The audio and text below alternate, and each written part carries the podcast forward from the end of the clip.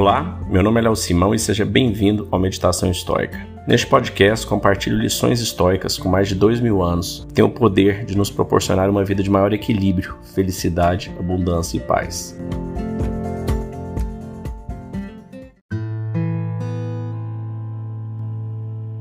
Hoje nós vamos ler mais uma parte da carta 15 de Sêneca para o seu amigo Lucílio.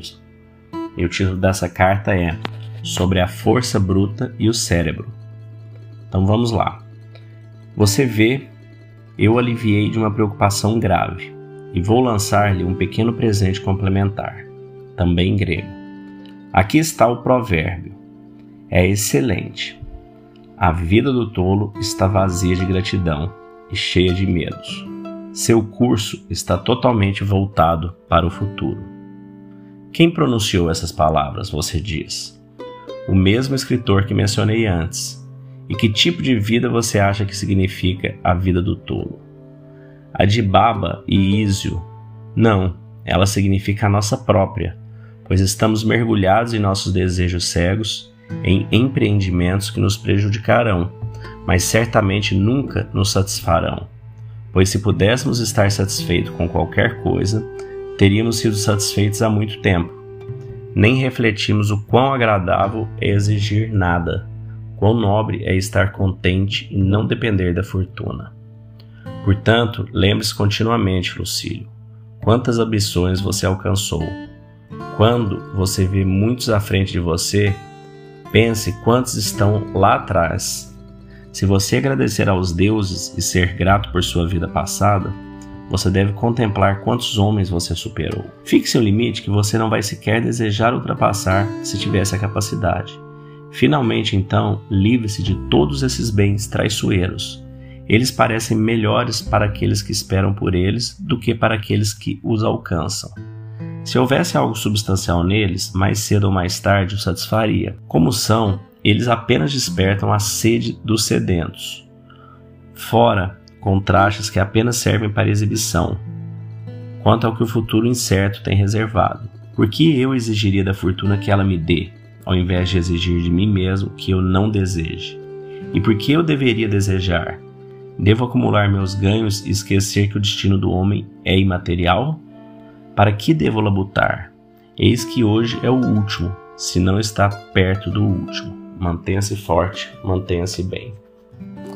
Então, nessa carta né, de Sêneca Lucílio, acho que vale lembrar que Sêneca foi um grande nobre romano, foi tutor de Nero, foi um dos homens mais ricos de Roma.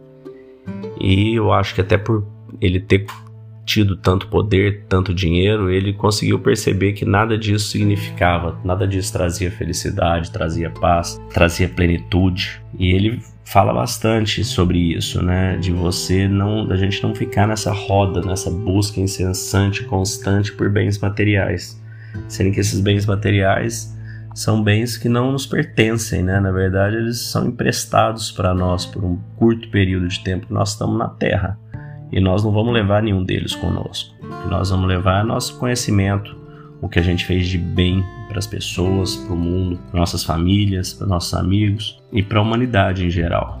Os bens ficam e a gente coloca a nossa felicidade nesses bens.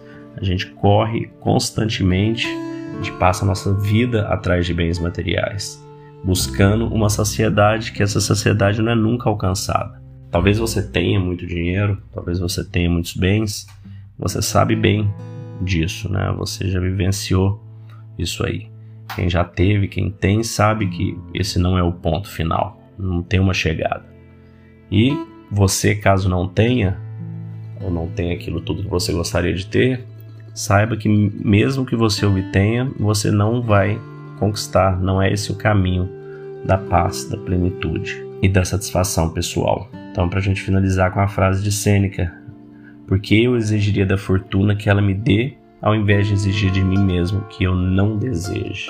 Mais uma vez, esse pilar do estoicismo, né? A gente colocar nossa felicidade nas coisas que a gente pode controlar, que é a nossa percepção, os nossos desejos, as nossas ações, e não as questões externas a nós.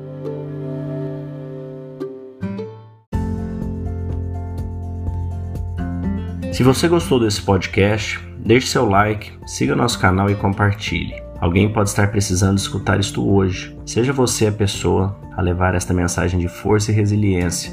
Pode mudar o dia e o destino de alguém. Estoicismo é uma fórmula que nos ajuda a superar os desafios e dificuldades da vida.